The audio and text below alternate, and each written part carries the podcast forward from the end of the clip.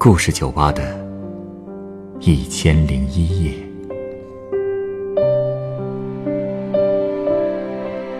本节目由北京人民广播电台故事广播与凤凰网有故事的人频道联合制作。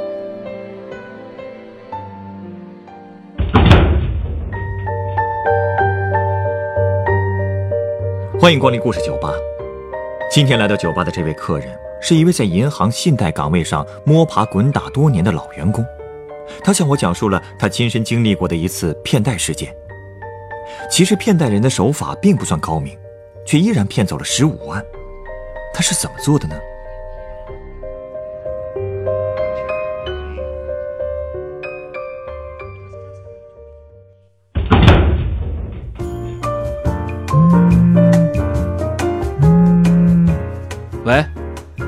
你说，确定资料确实有问题是吧？好，明天直接通知他，就说资料造假有骗贷嫌疑，是有可能交给公安机关处理的。嗯，你直接按流程办吧。嗯，总行这边的事儿已经办完了，我搭今天夜里的火车回去，明天下午到行里。好，辛苦了。这么晚了还有工作电话？是啊，是我徒弟。之前有个申请贷款的客户资料有点问题，他刚才加班核实了一下，发现资料是假的，打电话通知了我一声。看起来你在银行工作啊？我在的那家银行在我们老家那里，专门做给那种小微企业和个体商户放贷的业务，所以审核客户资料也算是家常便饭了。说实话，这个行业不好干，万一哪个不留神，导致放出去的贷款收不回来，那这工资和奖金泡汤了不说。搞不好还要负连带责任呢。就说刚才给我打电话的徒弟吧，他刚参加工作那会儿，就经历了这么一档子骗贷的事儿。当时搞得我们俩那可真是焦头烂额。当时是什么情况？啊，那都是一一年的事儿了。那年我刚毕业，直接就进了我现在的这家银行。我们那家银行在行业内规模也不算大，不过因为瞄准了小微企业和个体商户，所以效益还算不错。我一进银行就做了客户经理，负责审核申请贷款者的资料，也包括对他们进行现场走访。干了一年以后，因为业绩还不错，我也开始带徒弟了。啊，就是刚才给我打电话的那个小玲。有一天，他找到我，说有个客户需要现场走访一下，问我能不能陪他去一趟。我是师傅嘛，当然就同意了。况且这是小玲经手的第一单业务。我也想帮他一起把把关。那个申请贷款的客人说自己叫张默，在我们老家最大的箱包批发市场那儿开了一家小店铺。我就跟小玲去了他的店。按照他的说法，他来我们那里做箱包批发生意也有六年了。六年里，他跟他老婆起早贪黑，生意还算稳定。所以这一次，他想向我们银行申请二十万的贷款，一来是为了扩大一下经营规模。二来，也是想修缮一下自己老家的小别墅。我当时粗算了一下，这个小店铺一年的销售额大概有两百万，辛苦一年攒下二十多万应该不是问题，还贷压力也不算大。再加上小玲在边上一副跟他很熟的样子，也让我放松了警惕。否则，也应该能注意到一些可疑的细节。什么地方可疑？比如说，当时我们出门的时候。我无意中注意到那家小店的店名叫“兄弟相包”，就随口问了一句：“为什么取这个店名？”那个张老板当时就一愣，不过很快就笑呵呵地说：“这是六年前从别人手里接下店铺的时候的旧店名，当时的店主是兄弟两人，他怕自己换了店名，老客户就找不到了，才用着这个旧名字，一直没改。”听上去这个解释也说得通啊。对啊，所以我和小玲也就没继续追问。在那之后。对这个张默的贷款审查进行的很顺利，他的材料相当齐全。小玲又走访了市场里的周边商户，了解到张默夫妇在我们市里有一套小户型的房产，名下没有贷款，征信记录也几乎是空白。这其实也不意外，毕竟这样的小商户一般不会入大银行的法眼，也就很难贷到款或者留下什么信用记录。这样的商户恰好是我们那种小银行的目标客户群，所以。经过内部简单的讨论之后，我们就决定给这个张老板提供一年期的信用贷款，贷款金额是十五万元，按季度归还利息。现在想想，那时候经济形势好，我们银行这种快速便捷的处理方式，确实解决了不少小客户的难题，也为银行自己赢得了口碑。可是，有些风险，也就自然而然被忽视了。之后，小玲通知张老板夫妇来了一趟银行，正式签了贷款合同。当时是张默的老婆先来的，又过了两天，张默自己才来。我当时感觉，他比我之前见到的时候黑瘦了一些。他的解释是，店里生意太忙，走不开人，所以才让老婆先来，自己再来。他还特别不好意思，让我们银行接待了两回。我们看他这么老实巴交的，就更没怀疑他什么了。等他签完字走出大门的时候，十五万的贷款就已经划到他账上了，而我也很快就把这事儿忘到脑后了。毕竟这笔小额贷款跟我们的好多大客户相比，实在是太不起眼了。那你们是什么时候开始发现他是在骗贷呢？唉，是在第一次还贷的时候。按理说，这样从没和银行合作过的小老板，还贷往往会比较及时，毕竟这涉及到他的信用记录嘛。还款及时也方便他以后继续贷款。谁知道这个张默是个例外，他贷款后第一个季度的利息就没还上。小玲跑来告诉我这个消息的时候，我还没太在意，以为是他生意太忙把这事给忘了，就让小玲打个电话催他一下。没想到小玲跟我说电话早打过好几次了，一直是关机状态。我当时脑子嗡的一下，那个时候就开始怀疑这个张默是不是有什么问题了。我赶紧叫上小玲，一起去了张默的店里。结果你猜怎么着？店关了。没错。我赶紧向周围的店家打听，听旁边店里的一个大婶说，那个张老板告诉他们，因为家里有事儿要回老家几天。听说我们是银行来催还款的，那大婶还问我们呢，说那钱是哥哥还是弟弟带的？难道张默真有个兄弟啊？没错，要不那家店干嘛叫兄弟相包呢？原来真是兄弟俩人开的，而且他们还是一对双胞胎，哥哥叫张默，负责店里的经营；弟弟叫张然，负责进货跑运输。小玲存的那个所谓张默的手机号，其实是弟弟张然的。你的意思是说，是弟弟冒充哥哥去银行贷款的？我们也是这么怀疑的。小玲当时就吓得够呛，你想。她一个刚参加工作的小姑娘，经手的第一笔贷款就出了这个事儿，万一真要是骗贷，她作为第一责任人，少不了要受牵连。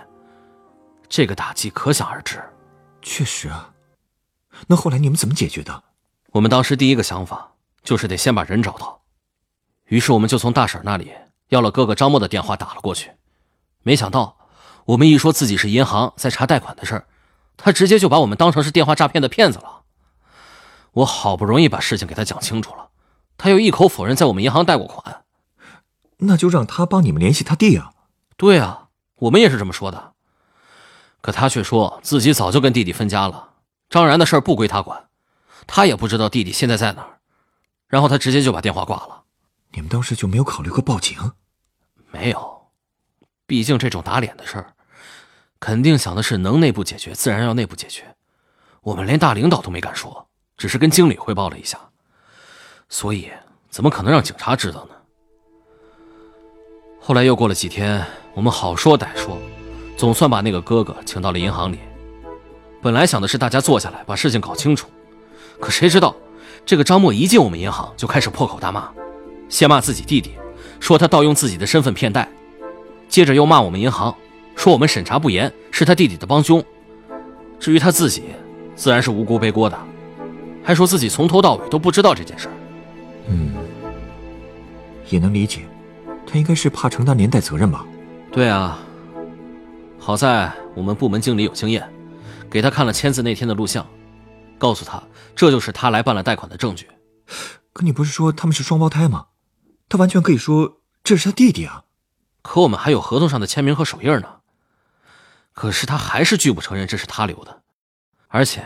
他还从兜里掏出几张车票，摔在桌子上，说签字那天他自己在外地看货，根本就不在我们那个城市。至于签字和手印他也有说法。他拿出一份租房合同，直接让我们看最后一页的签名，说那才是他的签字。我们对比了一下，发现两个签名确实不一样。我又找了张纸，让他在上面签了两遍名字，发现也和贷款合同上的签名不一样。我当时就意识到，这下麻烦了。如果签名涉嫌伪造，就意味着贷款合同是无效的，那我们就是到法院打官司，也会因为合同无效而败诉。但我还是不甘心，就问他，为什么张然能拿着他的身份证来银行办手续？他说他弟弟要负责进货，货款都是从他这个当哥哥的银行卡里进出的，所以他弟有时候要拿着他的身份证到银行给人汇款。哎，对了，当时去你们银行签字的，不是还有这个张默的老婆吗？我们当时也想到这点了，没想到张默说自己老婆几个月前跟自己弟弟搞在一起了。啊！而且还是他自己上上个月亲自抓了个现行。他跟老婆已经离婚了，他也不知道老婆现在在哪儿，八成是跟他弟弟一起跑了。他还说，这就是他跟他弟弟分家的原因。怎么什么理都让他占了呀？哎呀，到了这个地步，我们算是彻底走进死胡同了。所以最后没辙，我们只能把事情如实上报领导了。你们领导怎么说？行长知道情况后。把我、小玲，还有我们部门经理，哦，还有负责风险控制的部门经理一起叫到了办公室，先是把我们狠批了一顿。哎，也不怪他发火，借款人冒用别人的身份骗贷，这在贷款诈骗里已经算是很小儿科的伎俩了。可这个我们都没识别出来，确实是犯了一个太低级的错误。更何况，之前就出过一个类似的事儿。有个借款人为了不让自己老婆知道自己贷款的事儿，特意找了个女的冒充配偶来银行签字。这事儿当时就被一个有经验的工作人员给识破了。当时我们银行内部全体通报了这个事儿，就是为了让大家提高警惕。可是，但你们遇到的是双胞胎弟弟来骗贷的呀，两个人长得这么像，你们分辨不出来也可以理解吧？我们的部门经理。一开始也是这么为我们开脱的，不过行长当场就把那个贾哥哥提交的资料拿了出来，直接指着户口本的复印件给我们看，上面既有哥哥张默的名字，也有弟弟张然的名字。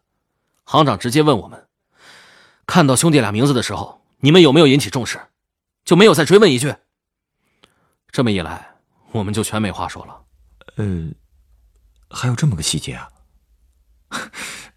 这还真是……是啊。确实是我们经验不足，也没有什么警惕性。而且，行长还给我们说了另外一种可能性，他怀疑这件事从头到尾就是兄弟俩串通好的，给我们演的一出戏。他这么一说，好像也不是没有可能。嗯，我一下子也想起了好多事儿，比如我们第一次去店里的时候，我问他那个兄弟相包的店名，张默解释的就很含糊，而且。来我们银行谈话的时候，张默居然随身带着之前去外地的车票，感觉他好像早有准备似的。要是从这个角度看，张然假借哥哥的名义贷款，可能真的只是表象，背地里说不定真是这兄弟俩联手演的一出骗贷大戏。按照这个逻辑推理，哥哥张默出面要求贷款，弟弟来银行签字办手续，放款之后，弟弟拿钱跑路。哥哥就假装与弟弟分了家，拒绝还贷。贷款合同上写的是哥哥的名字，可笔迹和手印却是弟弟的，这就导致了合同成了无效合同。这简直等于我们银行的审查制度被这兄弟两个一层层的攻破了，想想就觉得后怕呀。不过，如果就像你们行长说的那样，审查的时候再严格一点，应该也不会让他们钻这个空子。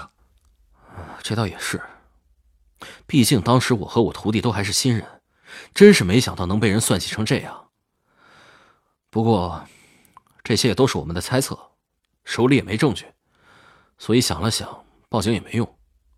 你说，让警察抓谁啊？抓哥哥？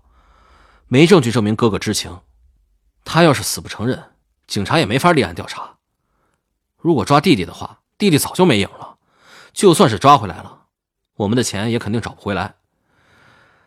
关键一点在于。如果这个事儿传出去，这对我们银行的声誉也不好。这么一来，就得不偿失了。这么想也对啊，而且十五万对银行来说也不是个大数，相比较而言，还是声誉更重要。嗯，所以最后这十五万就在银行内部按坏账处理了。当然了，我们几个责任人处分肯定是少不了了。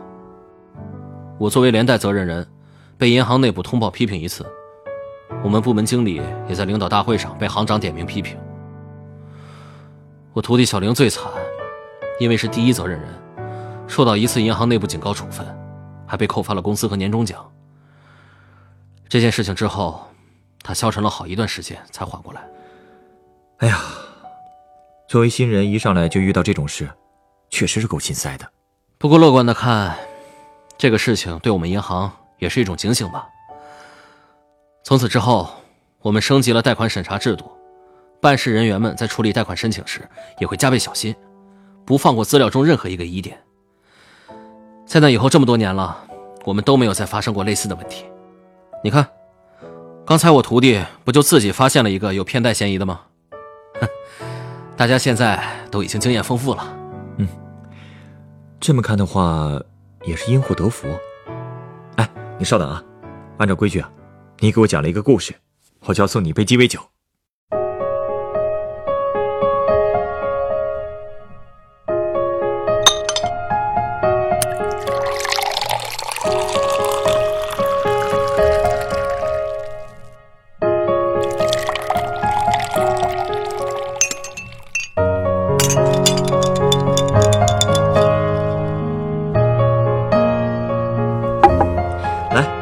这是你的鸡尾酒，它是由沃德嘎加白薄荷调成的，白色蜘蛛网。白色蜘蛛网，这名字听着够麻硬的。送你这个名字的鸡尾酒，是因为我觉得你们做信贷审核工作的人，也像是在织一张无形的保护网。可能经常会有一些人想冲破这张网，获取非法利益。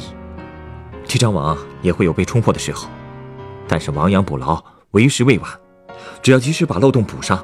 并且让它越来越坚固，时刻警惕着可能发生的风险，就能够维护好银行和广大储户的利益。哎，你这个比喻有点意思。你放心，现在这网可比过去结实多了。当年的小蜘蛛，现在已经是蜘蛛侠了。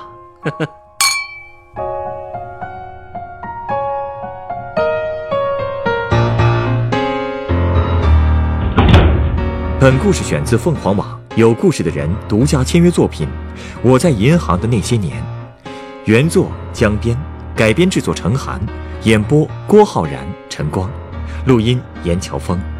下一个夜晚，欢迎继续来到故事酒吧，倾听人生故事。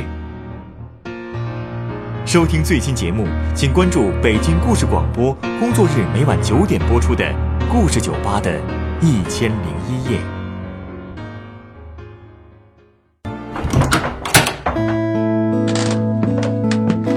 大家好，我是故事酒吧的调酒师陈光。故事酒吧是一个分享真实人生故事的地方。如果您有想分享的故事，如果您愿意将它做成广播节目，在故事酒吧中由专业演播人员演绎出来，我们欢迎您的投稿。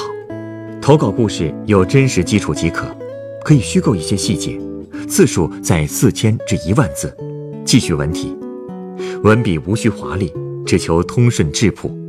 我们非常欢迎积极、阳光、正能量的故事。稿件由制作人审核后，是否采纳会及时通过邮件通知您。另外，由于广播电台制作成本有限，被采用的稿件是无法支付稿酬的。但所有的稿件被采纳的投稿人都将获得高清版本的节目成品 MP3 作为纪念。如果您在北京，也有机会来录音机房观摩现场录音。投稿邮箱。幺六五三四幺四二三 at qq 点 com，幺六五三四幺四二三 at qq 点 com。